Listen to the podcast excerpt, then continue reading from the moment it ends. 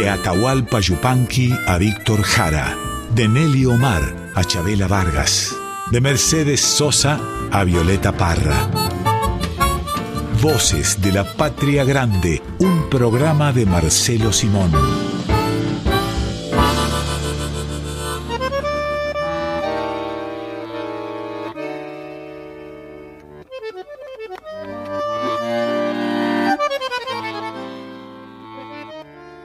Comenzamos un nuevo Voces de la Patria Grande. Hoy, Marcelo, hemos tenido que poner más platos, más cubiertos en esta mesa. Hemos tenido que traer un par de sillas de otro ambiente porque somos un montón. ¿Cómo estás, Marcelo? Muy bien. Y, más con este con esta amenaza cordial este, a la que me sometés, porque sé con quién me voy a encontrar, me da mucha alegría. Eh, es, interesante que esta participación que, me dejan tener en la vida este, formidable, de tanto swing de los Farías Gómez, tengamos esta, este momento de magia, ¿no?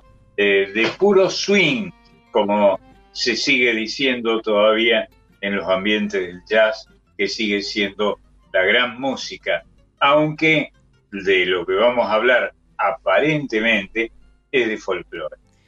Marcelo lo adelantó mínimamente ahí de una pista, habló de los Farías Gómez, porque hoy vamos a integrar por lo menos un rato una tribu, vamos a formar parte de una hermosa tribu y vamos a recorrer una historia y un libro porque nos acompañan. Marían Farías Gómez y Carlos Molinero, ¿cómo están? Muy buenos días. Hola, ¿qué tal, Mariana? ¿Cómo estás? Bien. Yo muy bien, formando parte de la tribu desde que nací. Marcelo, de una u otra manera, también forma parte de esa tribu porque nos conocemos hace mil años y hemos sido muy amigos, somos muy amigos, todos los Farías de él. Y Carlos, Carlos eh, pasó a ser un Farías Gómez más porque él fue el de la idea de hacer este libro que ella les va a contar. Este, yo simplemente le conté historias, pero, pero el autor del libro, el que le dio forma literaria, el que logró que mis sobrinos hablen mal de su papá, fue él. Este, en serio, y viste que los hijos son, son hijos.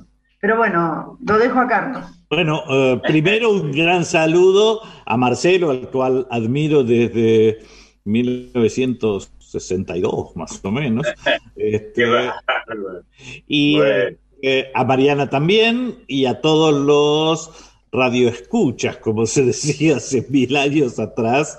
Eh, es un orgullo para mí haber participado, de poner en papel parte, porque es imposible ponerla toda, de la historia de esta tribu mágica y fantástica y ahora este, tratar de contarla en este programa. Y bueno, estas historias tienen que ser contadas, ¿no?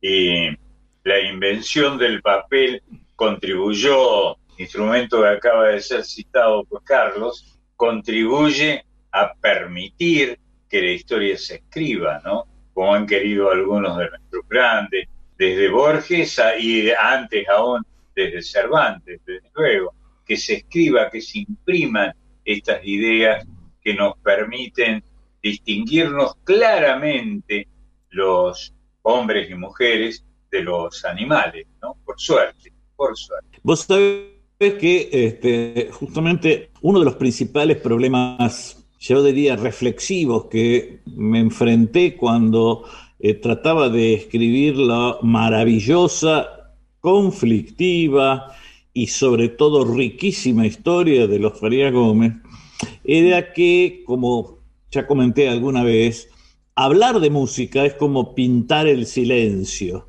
casi una contradicción en sí mismo, porque a la música hay que escucharla.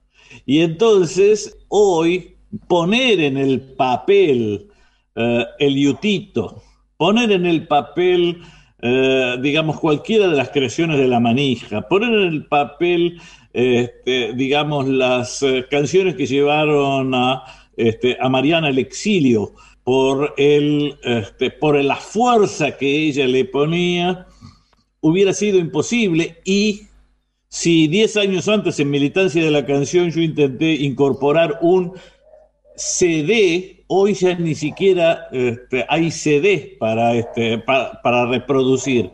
Por lo tanto, inventamos, creo que es el primero, este, el mecanismo que en este libro se da, que es que ponemos esos cuadraditos mágicos del QR, donde con un teléfono vos pasás por ahí y mientras que seguís leyendo el libro y contando, escuchás la canción a la cual nos estamos refiriendo, ya sea por su importancia histórica o por su importancia musical. Así que este es un libro para leer, pero también para escuchar. Es un libro acorde con los tiempos que vivimos, ¿no?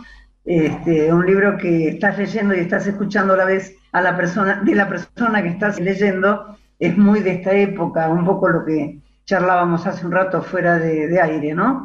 Eh, a mí tal vez no es lo que más me apasiona, debo confesar.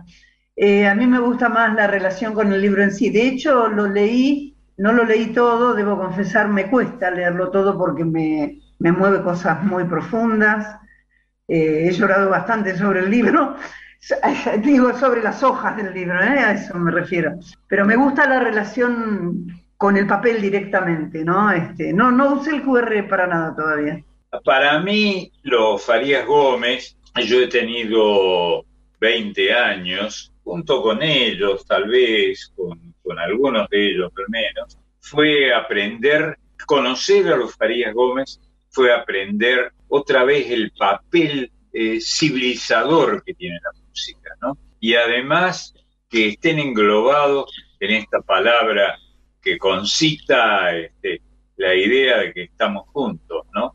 La tribu, y que somos parte del mismo suceso. En realidad, cuando, cuando yo cumplía 20 años de mi edad, como acabo de decir, ahí aparecían los, los Farías Gómez públicamente, ¿no? Estaban desde mucho antes de que aparecieran, desde luego, y, y teníamos frente a nosotros con ellos el mundo cambiado para bien, ¿no? Una guerra de paz vino con los Farías Gómez, con esa tribu extraordinaria con nuestra Mariana.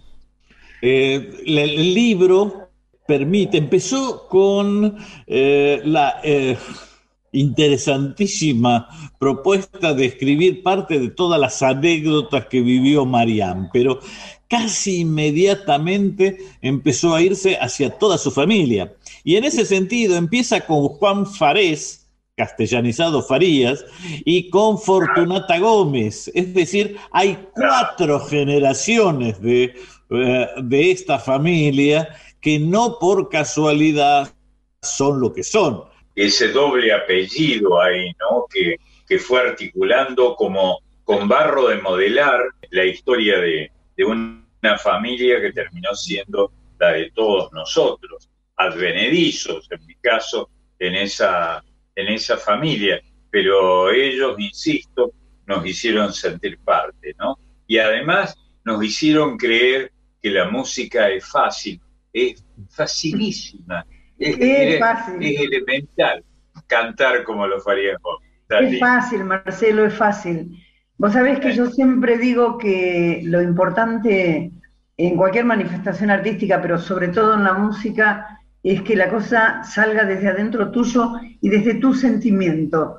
Cuando vos lo haces nada más que porque tenés una bella voz o, un oído absoluto, como eh, fanfarronean muchos y no tiene mucho sentido el oído absoluto para mí, este, sí, eh, bueno, pero si no hay algo que vos lo sentís vibrando, si vos no, se, no vibrás, en el caso nuestro, a Juan Farés o a Fortunata Gómez, o a mi papá o a mi vieja o a Chango, es muy difícil que sea fácil, aunque parezca un absurdo lo que acabo de decir.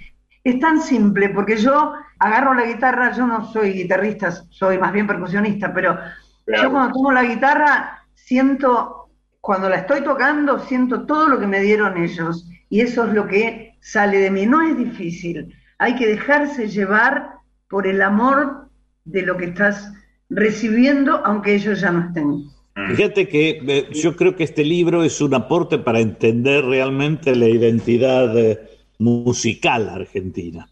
Y es tan fuerte la forma de transmitir esa identidad que, digamos, Tata Faría Gómez y Pocha Barros, dos artistas excepcionales. Pocha cantaba como los dioses, según este relatan, pero no lo quería ejercer profesionalmente les metieron eh, esa cuestión de transmisión artística. Los cinco hijos fueron artistas y cantores, cuatro profesionalmente, uno este, no profesionalmente, que es Mariano, dedicado a la pintura sobre todo, y de la generación que le sigue, no sé, creo que son 16 sobrinos, 14 cantan. Son 22 sobrinos, Carlos, 22. bueno, nosotros trabajamos sobre 5 o 7 porque hubiera sido ya este, muy grande. Algo hay ahí y algo muy profundo y que quede es ese enlace folclórico que, este, que ellos logran y que nosotros tratamos de buscar en este libro, ¿no? Y además, lo que a mí me parece que está acá, que irrumpe acá la idea y la constancia que, aparecen, es que cantar no parece tan complicado, como no. Escuchaba a los Juan ¿no? Este, y tenía tanto swing, una palabra que se sigue usando y que tiene mucho que ver con eh, que admiramos el jazz y con los Farías Gómez particularmente, que son los dueños del swing cuando aparecieron los Huancahuá con este coqueteo, con este zarandeo para, para hablar de una manera de, de bailar con el quichua, apareció una cultura que estaba ahí, que emergió, que nos cubrió, pero que la teníamos ignorada. Y en la historia de algunos de nosotros, que somos jovatos, para decirlo en argentino, crecimos con ellos, ¿no? Nos ayudaron a crecer y crecer con swing no está mal para mantener el equilibrio, el equilibrio, incluso el equilibrio emocional. ¿eh? Y en lo que podríamos decir también que por momentos, por latigazos, por, por, por, instantes, era otro idioma, ¿no? En lo formal y en lo presunto, ¿no? El quicho. Yo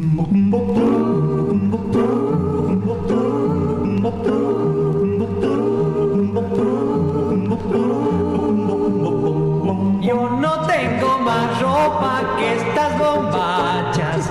Yo no tengo más ropa que estas bombachas. Y unas sushitas viejas que eran de tal.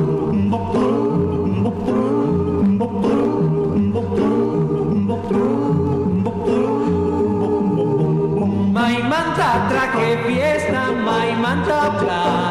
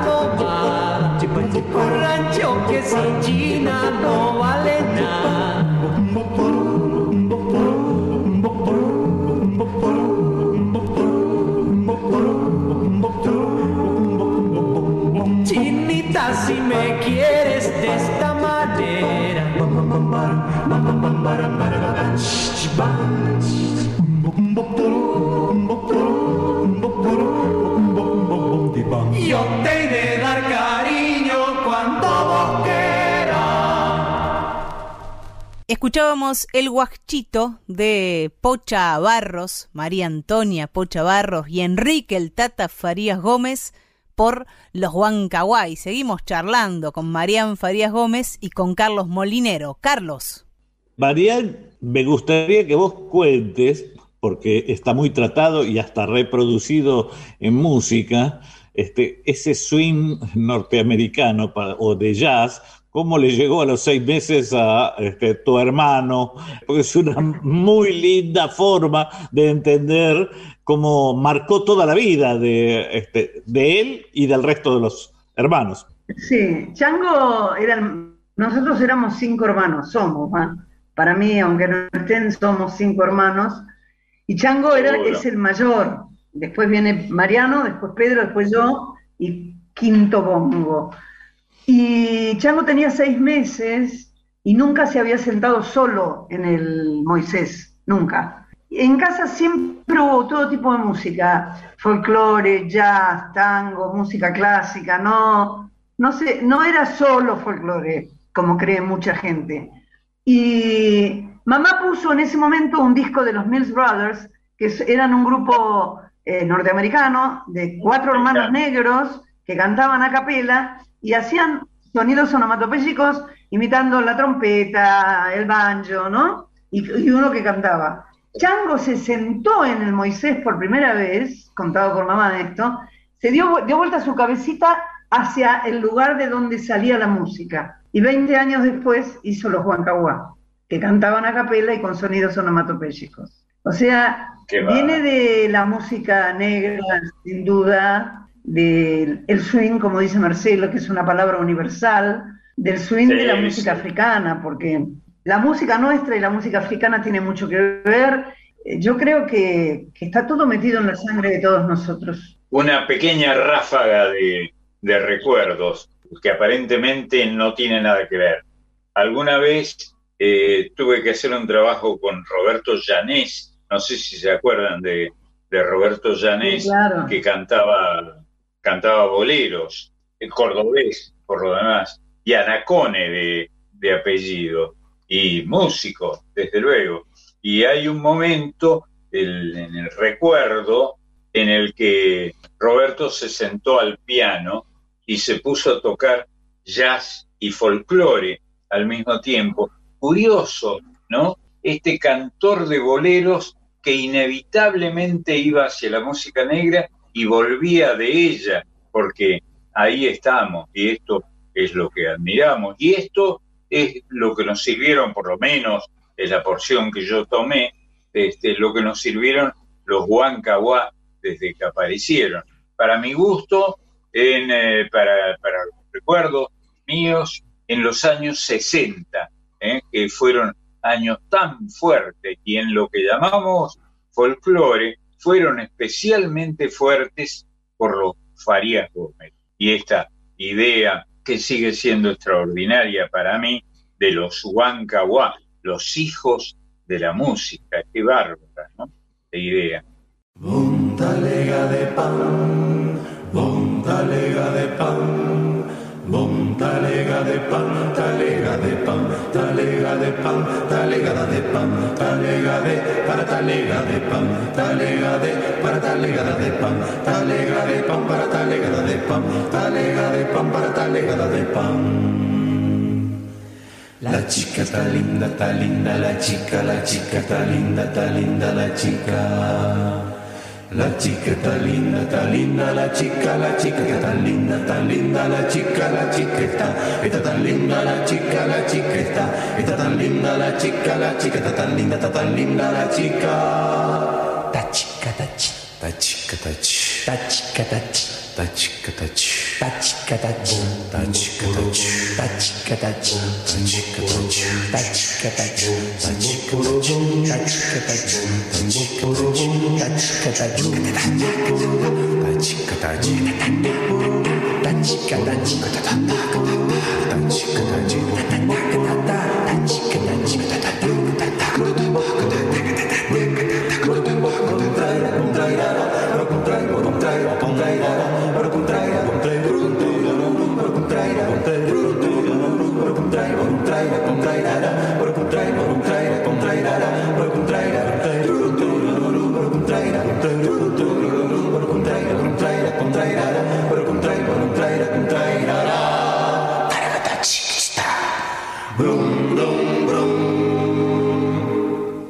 Escuchábamos Malambo Santiagueño, un tema popular arreglado por el Chango Farías Gómez por los Huancahuá. Y seguimos en esta presentación del libro Farías Gómez, La Tribu, con Marián Farías Gómez y Carlos Molinero. Y vos, Marián, querías hablar de las nuevas generaciones. Y vos sabés que hay Farías Gómez para rato, les cuento porque Carlos habló a mis sobrinos músicos, hijos de mis hermanos, pero les voy a contar que yo tengo varios sobrinos nietos, somos muchos nosotros. Benicio, el, el, hijo de Guadalupe, es un músico, tiene 12 años y no saben cómo toca la batería y no saben cómo toca el bajo, por ejemplo. Y es lindo, lindo que se llame Benicio, como Díaz, ¿no? Y sí, tal cual. Y Camila, la hija de mi sobrino Facundo, eh, hijo de Chango, tiene seis años, va a cumplir siete ahora prontito, y no saben cómo tocar los bombos, por ejemplo. O sea que me parece que va a haber para rato Farías Gómez. Eh, los Huancahuas sin duda fueron una irrupción que revolucionó la música. Hasta ese momento, en, yo diría en lo vocal, era un campo delimitado entre los chalchaleros y los fronterizos. Y ellos vinieron a, demostrar que había eh, vida después después de este, ambos conjuntos salteños. Pero no son los únicos productos de esta familia. Hay dos aspectos que es muy importante que, nosotros marcamos. Primero, antes de los Huancahuá, la casa de San Isidro era una verdadera, ¿cómo puedo decir? El refugio de la élite folclórica de, de toda la Argentina. Después de los Huancahuá, la peña justamente llamado la tribu, era, en palabras de César Isela, una joyería, donde eh, eh, si se portaban mal o trabajaban, echaban a cualquiera, incluido a Donata. Le dejo a Marián que cuente alguna de anécdota de uno o de otro caso. Bueno, la de Atahualpa es la más, tal vez la, mi vieja era terrible también, te digo. ¿eh? la cosa en la tribu, cuando mamá decía silencio en la tribu, Primero que en los días em, más importantes no eran los sábados ni los viernes, sino el martes. Porque el que va a un lugar a escuchar música un día martes es porque quiere escuchar música. Entonces, el martes era el día que estaba, qué sé yo, los Huanca, Mercedes, Raúl Barbosa, que eran todos empezando, ¿no? Porque la tribu se abrió en el 63. Claro.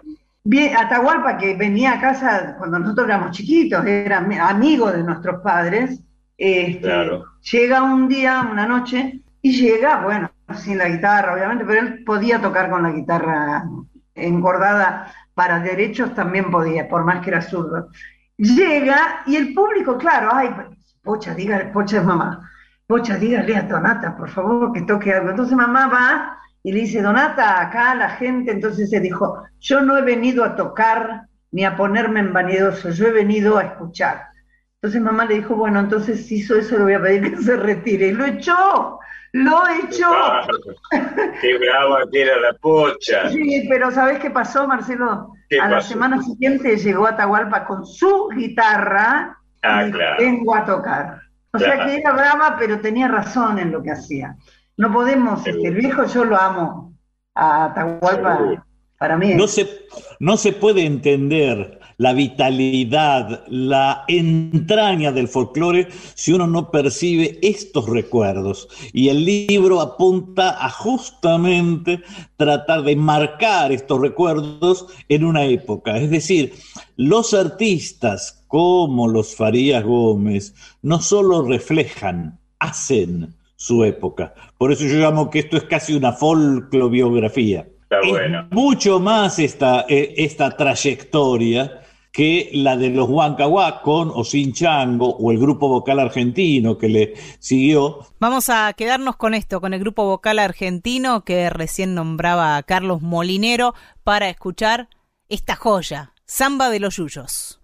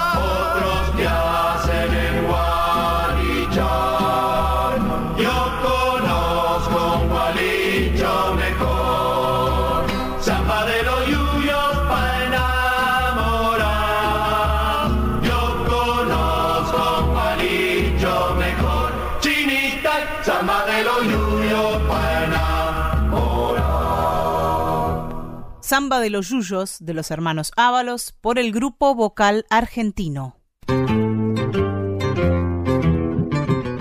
Y vamos avanzando en el tiempo en la historia de la tribu de los Farías Gómez. Y Carlos, hablemos del Chango Farías Gómez, que es quien hacía estos arreglos del grupo vocal argentino, por ejemplo. Solamente siguiendo al chango. Por ejemplo, antes de partir al exilio, su trío, que lamentablemente no hay nada grabado, con Kelo y Dino Saluzzi, una genialidad. A ese trío fue lo más grande que escuché en mi vida. Ese trío fantástico. Lamentablemente era una época donde había que disparar para algún lado porque si no te disparaban. Y, Y este, sí. y bueno, el Dino se fue, se fue en una gira con Mariano Mores por América Latina. Kelo fue el único que quedó acá y Chango se tuvo que ir igual que yo. Pero yo, yendo a lo de la época, no, no, no, no me basaría solamente en los Farías Gómez con relación a la música nuestra, ¿no? A mí no me gusta mucho la palabra folclore, yo prefiero decir música nuestra, me gusta más. Por algo, el distribuidor, si quieren comprar el libro, este, el distribuidor de nuestro libro se llama justamente Música Nuestra, pone musicanuestra.com.ar Ah, y ahí pueden comprarlo. Lo que a mí más me maravilla de aquella época, además de haber, yo era muy chica cuando entré a los Juan Caguá, eh, tenía, debuté cuando cumplía 19 ga- años, ensayé un tiempo Claro. y debuté el día que cumplía 19 años de mi generación, que es- eran otros 19 años. A mí lo que me maravillaba era el amor y el respeto que todos los que integraban la, el, el folclore o la música nuestra, desde los chalcha, los chango era fanático de los chalchaleros antes de hacer los huancas, por ejemplo, ¿no? Eh, los chalcha o los fronterizos o, o los quillahuasi. Eh, yo me acuerdo una vez en Cojín, estábamos en Cojín, y vino Tutú Campos, que era de los cantores del alba, le dice, Chonguito, afiname la guitarra. Y Chango rapidito se la afinó. Nosotros terminábamos de cantar y en vez de ir a hacer notas con periodistas, nos íbamos a la platea en los festivales, por ejemplo, para escuchar al que venía. Es ese amor por la música lo que hizo que nuestra música, valga, o que la música nuestra, tuviera esos años de tanta gloria, porque todos respetábamos nuestros orígenes, todos respetábamos la música. No nos convertimos en hacedores de dinero gracias a nuestra música. Hay un, un nombre que, aunque no figure, no figuran muchísimos, desde luego acá, tiene para mí mucho que ver eh, con este libro y con esta historia. Estamos hablando de la presentación del libro de Carlos Molinero, eh, Farías Gómez, La tribu, eh, conversaciones con Marian Farías Gómez. La, hay una figura que aunque no esté nombrada como muchos otros, a mí me brilla mucho, yo lo conocí, lo traté mucho, lo frecuenté en momentos de, de penuria y tiene algo que ver con esta historia. Es la figura del Chango Rodríguez. De él quería decir dos palabras. Un tipo que para repetir la palabreja tiene tanto que ver con el swing, ¿no? Y, y que había nacido y hacía ostentación de su tonada en una provincia, donde también nací yo, dicho sea de paso, que no, que no tenía el oropel eh, de prestigio que traían los salteños o los santiagueños, por ejemplo, pero fueron los Huancahuá los que lograron que ese Chango Rodríguez, sinvergüenza, querido, vivaz, querible hasta el, hasta el dolor, apareciera y brillara con los Huancahuá, ¿no? Lo quería decir. Bueno, vos sabés que Pedro contaba, le contó a su hijo Sebastián, Pedro Farías Gómez. Pedro Farías Gómez, que heredó el grupo después de este, que se fueran primero Chango y a los dos meses Marián, eh, Chango para armar el grupo vocal argentino, Sí, que el primer, claro. El primer este, arreglo que hizo fue de La Patrulla. Ah, y que mirá vos. la estrenó en la, en la tribu y que vino Chango y lo felicitó y dijo, es, debería estar borracho, no utilizó esa palabra, Eh, digamos, pero efectivamente la- el arreglo de la patrulla es 100% de Pedro, no de Chango, y Chango lo felicitó por esa.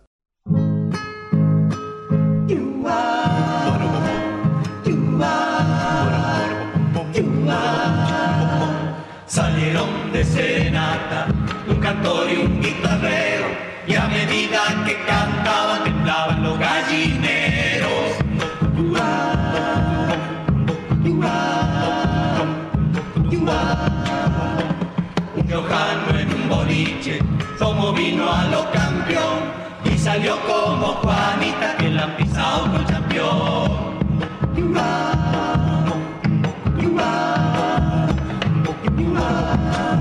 Un gaucho está batallando con un indio en carnaval.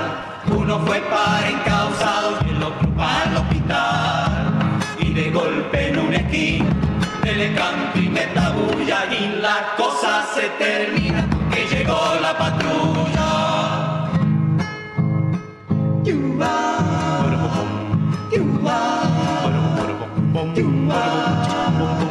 Qué lindo es vivir soltero, no tener mujer a cargo, para que nadie le diga adiós que sombrero largo.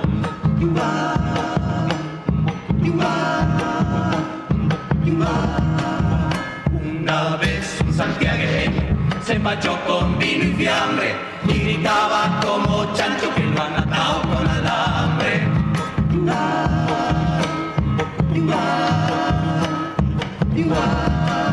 Yo soy de Villa Amarilla, así decía un morocho. La melena parecía que trae un chivo a cococho.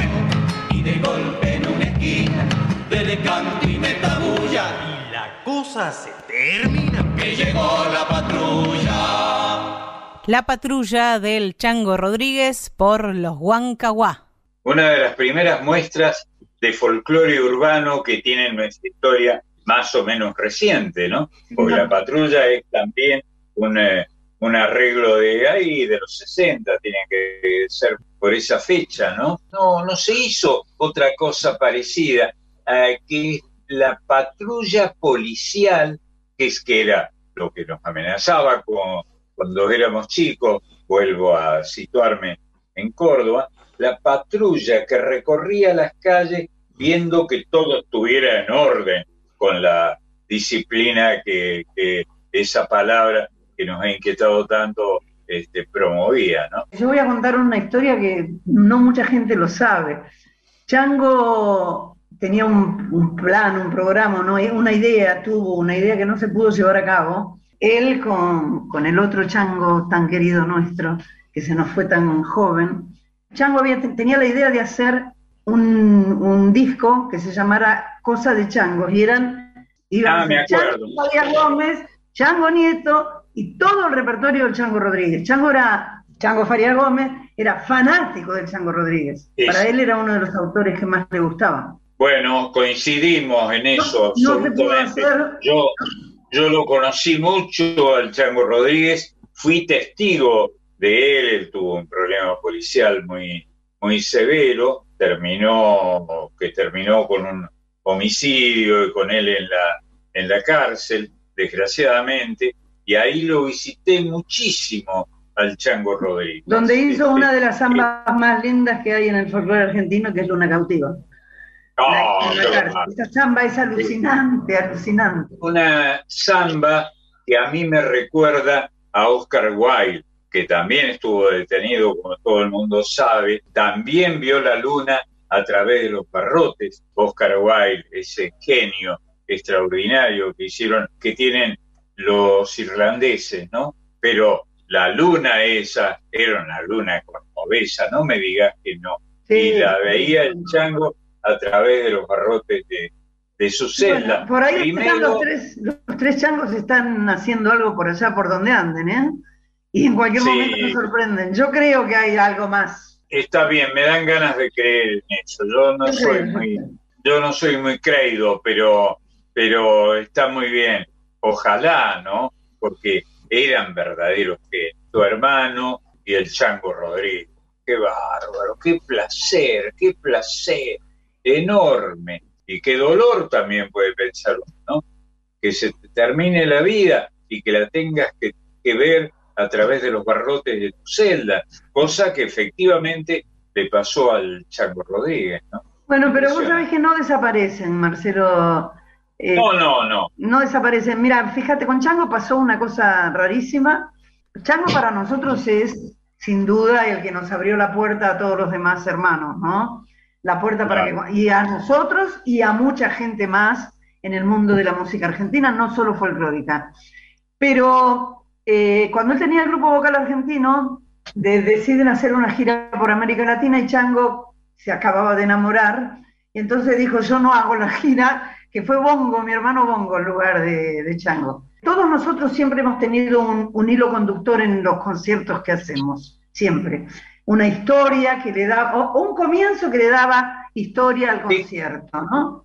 ¿Qué Y, quiere decir un eh, hilo conductor? unido por textos que tuvieran que ver con lo que uno iba a cantar Claro. en ese momento y con la historia.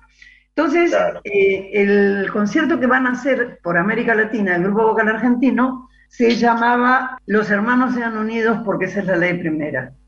Entonces Chango toma una parte del Martín Fierro y musicaliza un pedazo de, de eso. La- eh, los hermanos sean unidos porque esta es la ley primera, porque que si entre ellos se pelean, los devoran los de afuera. Y musicaliza ese Tengan, unión verdadera en cualquier tiempo que sea, ¿no? Claro, Y entonces lo musicaliza y se van, los, el grupo vocal argentino se va, llegan a México y alguien que no sabemos quién graba el concierto y saca un disco. Yo no me acuerdo el nombre de este, ¿vieron este muchacho, un rapero, Kenny West, el negro este, que un rapero negro mira. que quiso ser presidente, presentarse como candidato a presidente en Estados Unidos? Él tiene gente que le busca en internet cosas que le gusta, que le podrían gustar. Y encuentra eso y se vuelve loco y lo pone en uno de sus discos. pero cantado no por el grupo vocal argentino, sino por él en inglés con la melodía de Chango.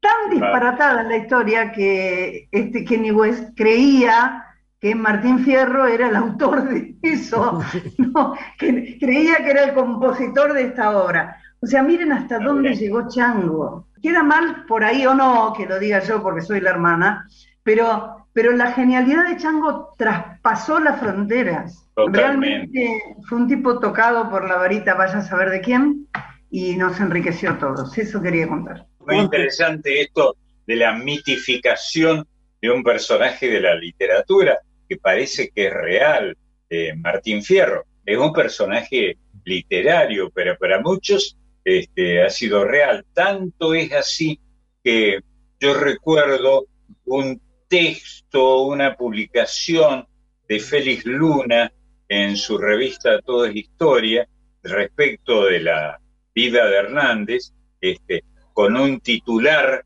a, seis columnas, ¿no? Este, como titular de diarios. Ha muerto el diputado Martín Fierro, como si eh, efectivamente hubiera existido un diputado con ese nombre, digamos, cuesta trabajo decirlo, de fantasía. Y hablando de la genialidad del chango Farías Gómez, vamos a escuchar a MPA, músicos populares argentinos, es decir, la agrupación que integraban Verónica Condomí, Peteco Carabajal, El Mono Izarroalde, Jacinto Piedra y El Chango, en una versión de Digo la mazamorra, de Peteco Carabajal y Antonio Esteban Agüero.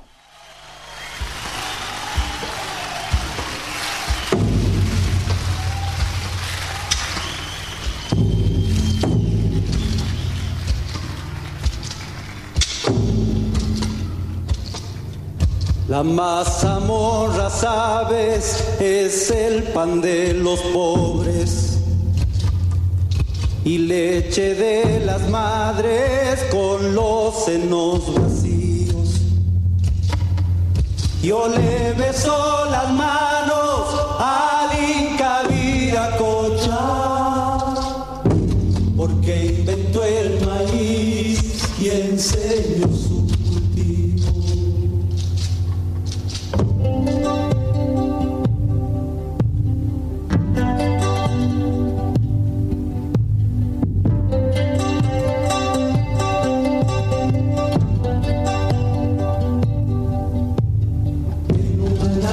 su viene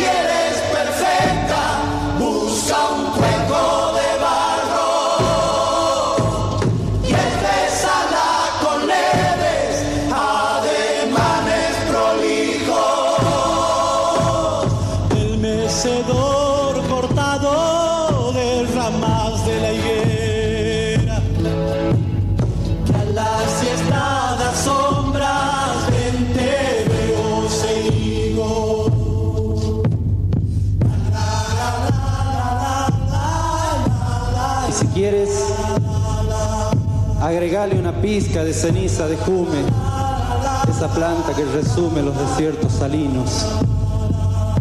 Y deja que la llama le transmita su fuerza hasta que ella adquiera un tinte levemente ambarino. Cuando la comes, sientes que el pueblo te acompaña a lo largo de valles, por recodos de ríos. Cuando la comes, sientes que la tierra es tu madre más que la anciana triste que espera en el camino tu regreso del campo. Es madre de tu madre y su rostro es una piedra trabajada por siglos. Hay ciudades que ignoran su gusto americano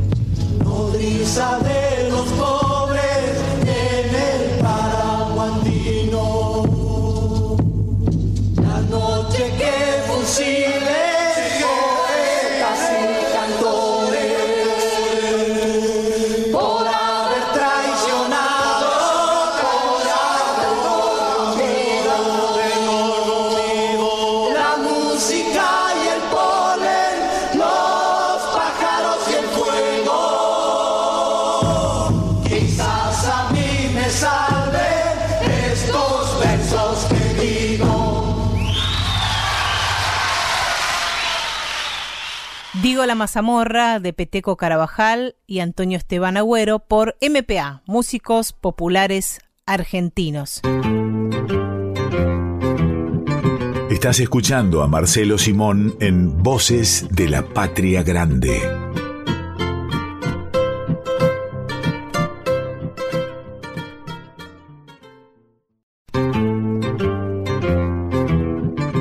Estás escuchando a Marcelo Simón en Voces de la Patria Grande.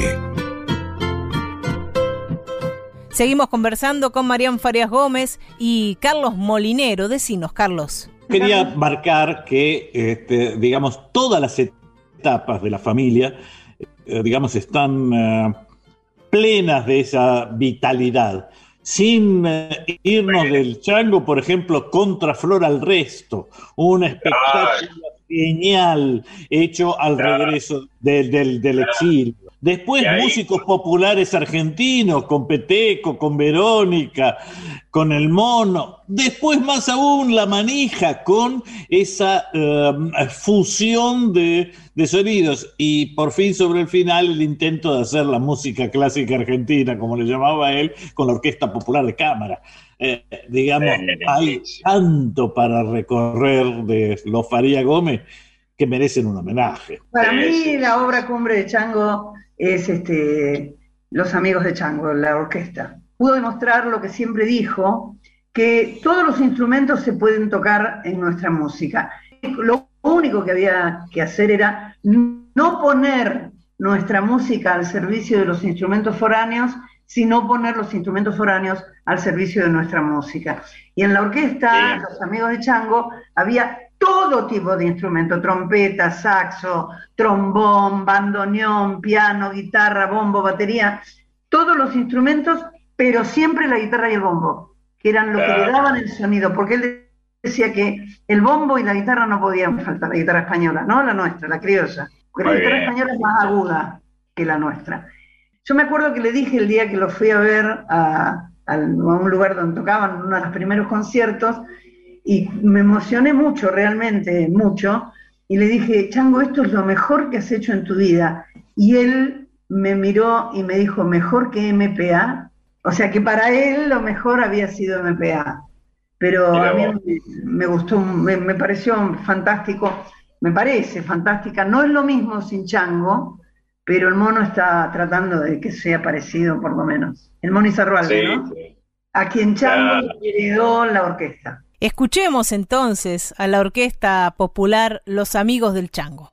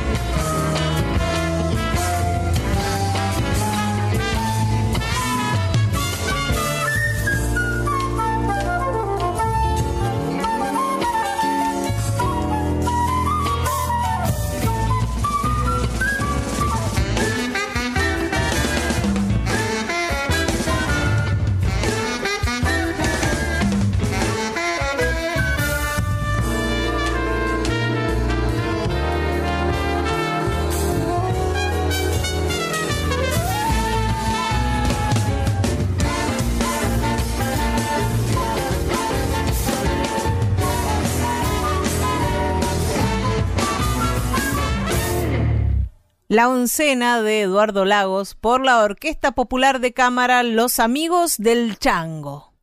Digamos, ¿dónde se consigue el libro, Carlos, Marián? Repitamos el nombre, el nombre de este libro sobre la familia Farías Gómez, se llama Farías Gómez La Tribu, y Carlos te dejo ahí para que hagas todo el chivo completo para que vayan corriendo a buscar este libro. El libro se distribuye por eh, Música Nuestra, Pueden ubicarlo en las redes musicanuestra.com.ar.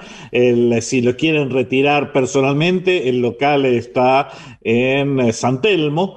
Pero si no, como es muy habitual, sobre todo por esta pandemia, se lo mandan en la casa. Y desde luego también puede eh, accederse por Mercado Libre, que también aparece. Cualquiera de las dos este, formas llega. En algunas de las librerías está empezando a llegarle en el interior del país para poder eh, ahorrar los gastos de envío. Está en Chacabuco, está en Carlos Casares, en varios lugares de la provincia de Buenos Aires. El local de música nuestra, el que está en San Telmo, está en la calle Balcarce 1053, es el local 5. Ahí también lo pueden encontrar, va mucha gente los fines de semana a San Telmo, así que a cualquiera lo puede encontrar. El dueño del lugar se llama Martín de Vincenzi, que es el distribuidor del libro. Ya hay interesados en Mendoza para llevar el libro, hay interesados en Santiago del Estero. Creo que Carlos hizo un contacto con Tucumán también. Lo que pasa es que todos quieren que vayamos, pero no se puede hacer presencial, no se puede hacer presentaciones del libro todavía. Momento no. no, a la gente le gusta que vos firmes el libro y eso. Pero en cuanto se pueda, lo vamos a hacer. Pero pueden comprarlo en estos lugares que les dijimos. Añado que el libro tiene todo lo que nos apasiona a los consumidores. Es un de lecturas, es un libro sólido de tapas gruesas de 360 páginas, muy bien ilustrado, muy bien puesto, muy bien, eh, además de muy bien escrito desde el punto de vista literario, y documental, ¿no? De modo que es un, instrumento eh, amigo, para, hacerse amigo. Hay que hacerse amigo de los libros, ¿no? Este, además, yo, les quiero decir que es un libro no mentiroso. Cuando digo eso es porque hay opiniones de mucha gente, no solamente de los Farías Gómez.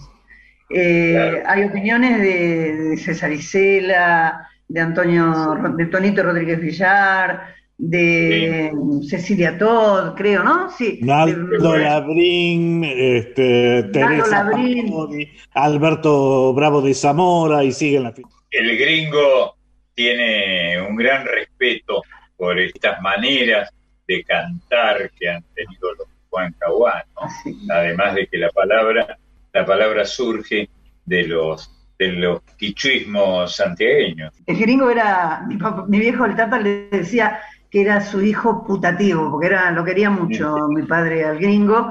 Y el término Huancahuá lo puso mi tía Chabela, que hablaba muy bien quichua, y Huancahuá quiere decir hijo de la música, no los hijos. Después, bueno, quedó como los hijos de la música, pero hijo de la música. En, el, en las canciones que acompañan, a las cuales se accede, pueden escuchar a Chabela recitando y pueden escuchar, obviamente, al Tata ejecutando el piano, que es un espectáculo. Además de todo el análisis que hace Juancho Faria Gómez sobre la excelente técnica muy especial que tenía el Tata y que compartía con Adolfo Ábalos.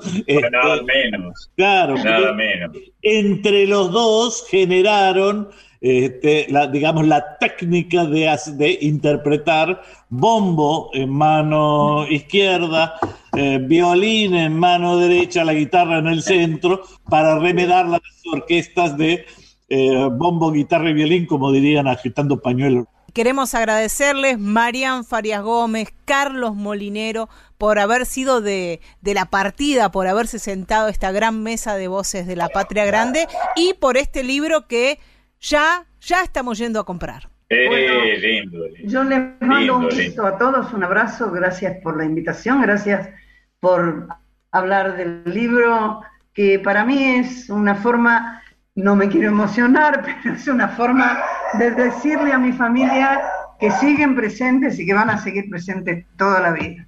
Yo le comentaba a Marian, dentro de 50 años, nosotros dos probablemente estemos un poco más viejitos, pero eh, si no nos alcanzan las energías que los que vengan allá medio siglo después, todavía encuentran la magia y la identidad, el entramado musical y cultural de esta familia. Muchas gracias. Vayan y compren Farías Gómez. La tribu ha sido un placer charlar en este mediodía con Marian Farías Gómez y con Carlos Molinero.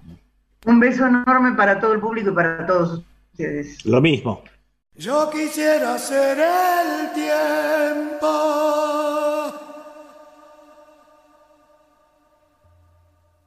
Para no tener olvido.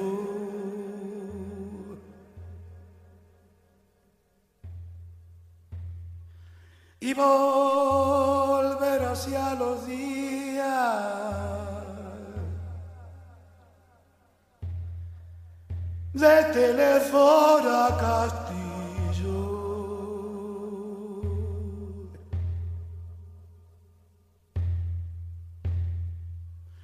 Y volver hacia los días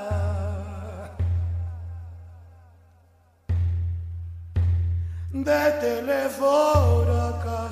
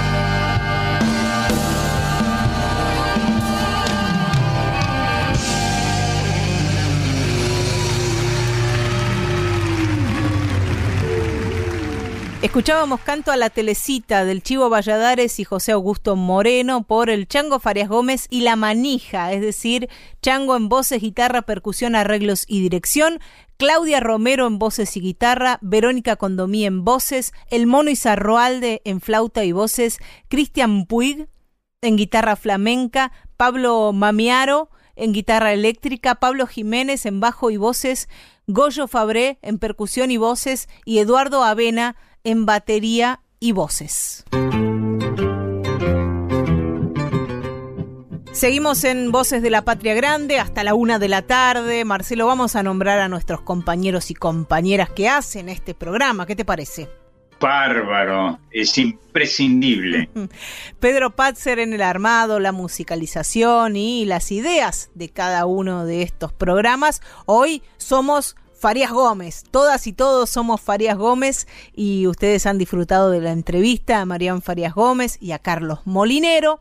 Marisa Ruibal está en la producción y también en la columna de las infancias que ya llega, la Colomerino con su columna Folk Fatal y en la edición, porque este programa va grabado hasta que no podamos volver a la radio en forma presencial seguirá yendo grabado. En la edición está Diego Rosato, pieza fundamental para que este programa llegue a sus casas cada domingo. Vamos a presentar ahora a nuestra compañera, lo hemos prometido, vamos a cumplir. Llega Marisa Rival, llena, rodeada de niños y niñas. Bienvenida Mari, ¿cómo estás? Hola, qué lindo eso, estar rodeado de niños. Me estalla el corazón de felicidad. Bárbaro. Y sabés que tiene mucho Bárbaro. que ver esto porque el sábado que viene, Marcel, sábado 20 de marzo, También. es el Día Internacional de la. Felicidad. Ah, qué bueno. Hay un Día Internacional de la Felicidad. Está Sí. bien. La Organización de las Naciones Unidas en el 2013 decidió que había que pensar en un día, dejar instaurado el Día de la Felicidad justamente como reconocimiento de este importante rol que juega la felicidad en la vida de las personas de todo el mundo. Y yo te hablo como mamá y como docente, porque yo te puedo asegurar que los chicos te llenan el corazón de felicidad. Uno se olvida de todos los problemas que tiene, vos haces como un paréntesis y los chicos con esas sonrisas, esa alegría, te calman el corazón, te ayudan a superar las tristezas, pero nosotros también como adultos tenemos que ayudarlos a ellos a transitar una infancia feliz. Muy A mí me gusta pensar y quiero creer que en la felicidad se resumen todos los derechos de las infancias. Que un niño sea feliz significa que tiene todas sus necesidades cubiertas. Un niño cuando es feliz se le nota, también se nota cuando no está feliz. Entonces es nuestro deber acompañarlos a ellos y brindarles el ambiente y el espacio adecuado para que ellos sean felices. Un niño feliz es un adulto feliz porque nosotros estamos formando y educando estas pequeñas personitas que van a ser grandes el día de mañana. Y yo grande hoy pienso en mi infancia feliz y todo cambia. Así que yo comparto esto de que haya un Día Internacional de la Felicidad. La- todos los días tienen que ser así, pero por lo menos los 20 de marzo dicen, bueno, piensen un poquito, hay que cuidar la felicidad y en los chicos tenemos que hacer foco principalmente. Así que yo aplaudo esto. Un niño que vive feliz va a ser un adulto feliz. Y traigo rápidamente, porque no les quiero quitar tiempo, dos libros, uno para divertirse mucho y otro para analizar. Este para analizar justamente se llama De mayor quiero ser feliz. Es de Ana Morató García. Ella es una administradora de empresas y docente, pero cuando fue mamá cambió el foco. Ella se dio cuenta que con tres hijos como tenía, tenía que ayudarlos a transitar ciertos problemas, a buscarle soluciones a las cosas que le pasaban.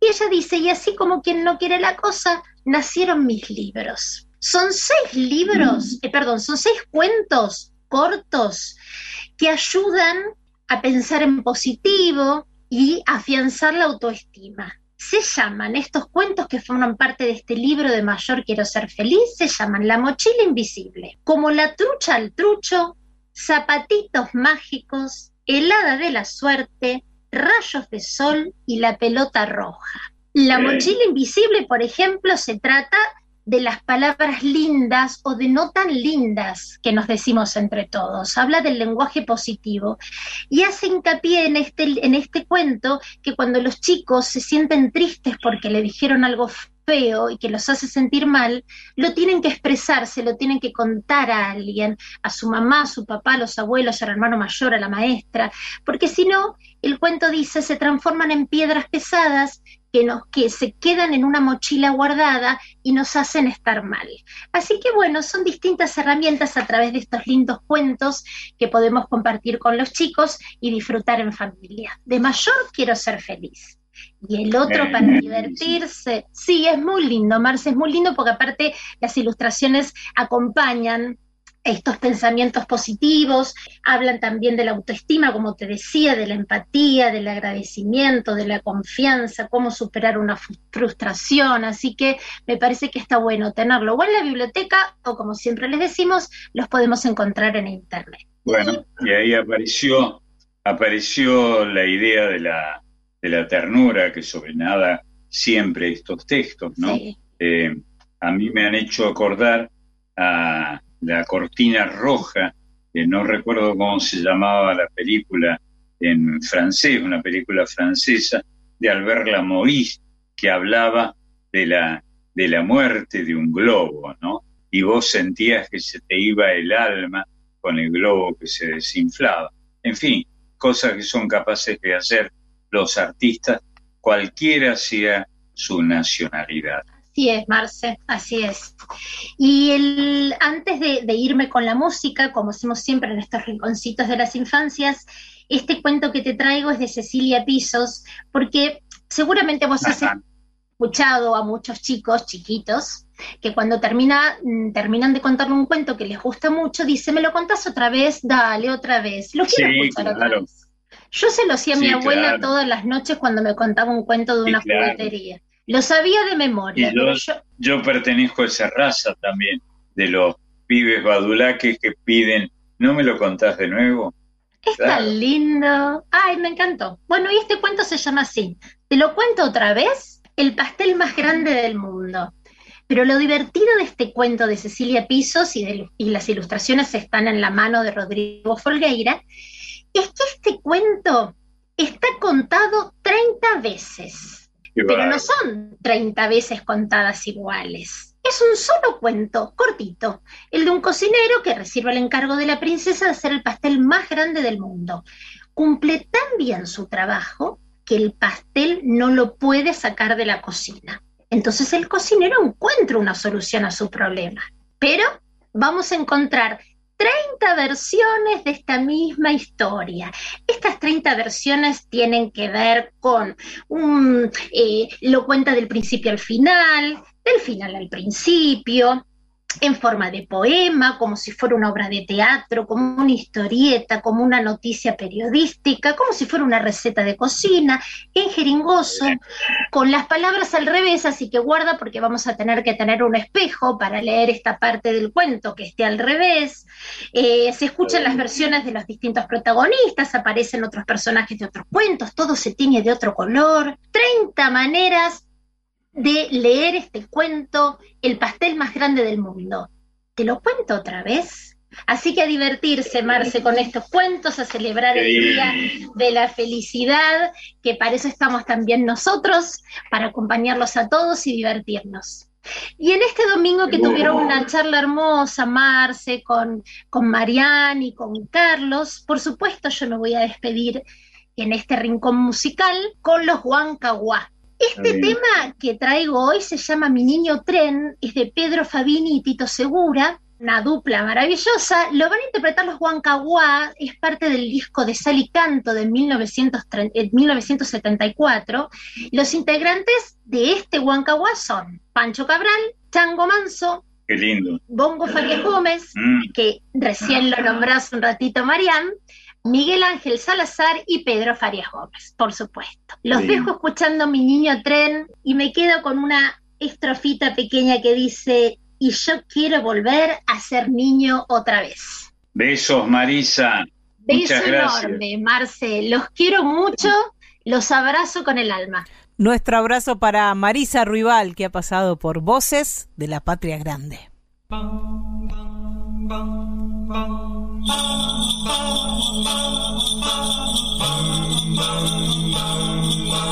la la la la.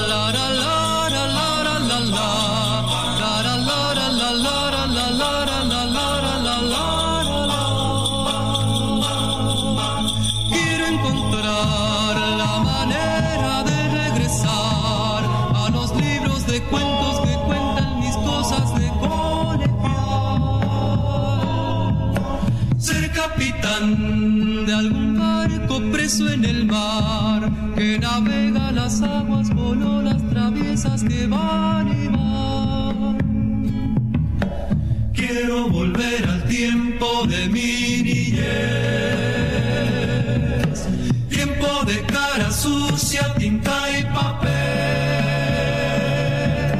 Juegos de subes y baja, que baja, que sube, que sube, que baja mon go.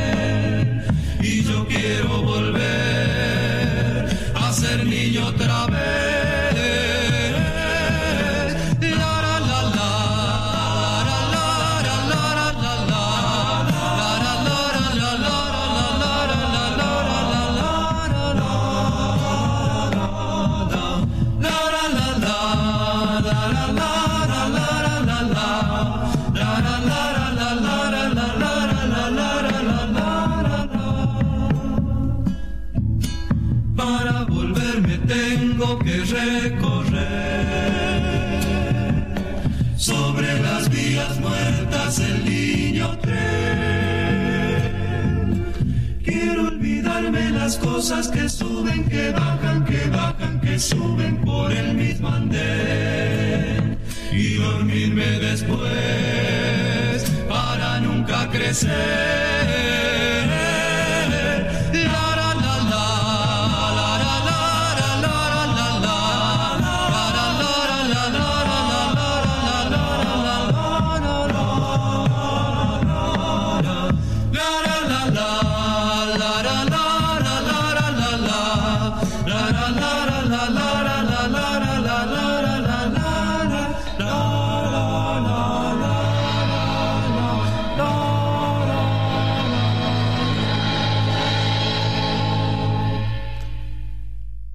Tren de Pedro Fabini y Tito Segura por Los Huancahuá. Marcelo, y hablando de la familia Farías Gómez, ¿qué te voy a venir yo con tangos, no? ¿Qué hago? No, ¿por qué no? Desde luego, a ellos, a los Farías Gómez, les gusta mucho el tango también. ¿Y a quién no? Y mucho, me, mucho más si se trata de argentinos, ¿no? No es difícil porque ya el Chango Farías Gómez grabó una versión hermosa de Vieja Viola en su disco Chango sin arreglo. Sí. Pero Marían Farías Gómez, con, con, con quien estuvimos charlando hoy, grabó un disco entero de tangos. Sí, Fue en el año, en el año 2016. Dice que en 2015 hizo una gira por Italia y España y decidió agregar al repertorio unos tangos, de los que siempre había cantado en reuniones con amigos. Los siguió tocando el resto de la gira y en un concierto, un músico radicado en España, Juan Pietranera, le dijo, Marian, quiero producirte un disco de tangos. Llego a Buenos Aires y te llamo. Así nomás, una propuesta que no se puede rechazar. Y Marian dice Está que bien. se sorprendió cuando la llamó a su casa, efectivamente, se juntaron, hablaron, empezaron a, a elegir un repertorio de clásicos, Cafetín de Buenos Aires, Tinta Roja, Niebla del Riachuelo, La Milonga Triste, Sur. Garúa.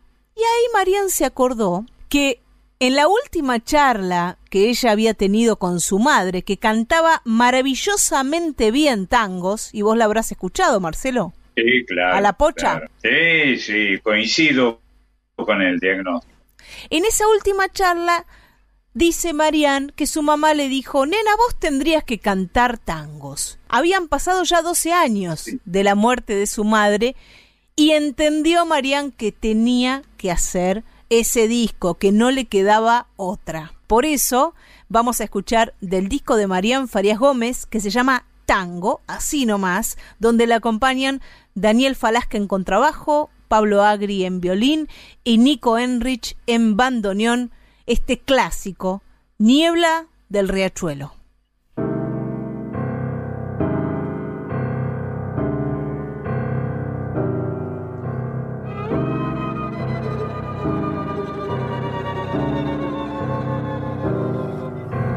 turbio fondeadero donde van a recalar barcos que en el muelle para siempre han de quedar. Sombras que se alargan en la noche del dolor. Náufragos del mundo que han perdido el corazón. Puentes y cordajes donde el viento viene a aullar. Barcos carboneros que jamás han de zarpar, cementerio de las naves que al morir sueñan sin embargo que hacia el mar han de partir. Niebla del riachuelo, amarrado al recuerdo, yo sigo esperando niebla del riachuelo, de ese amor para siempre me vas alejando. Nunca más volvió, nunca más la vi, nunca más su voz nombró mi nombre junto a mí. Esa misma voz que dijo adiós.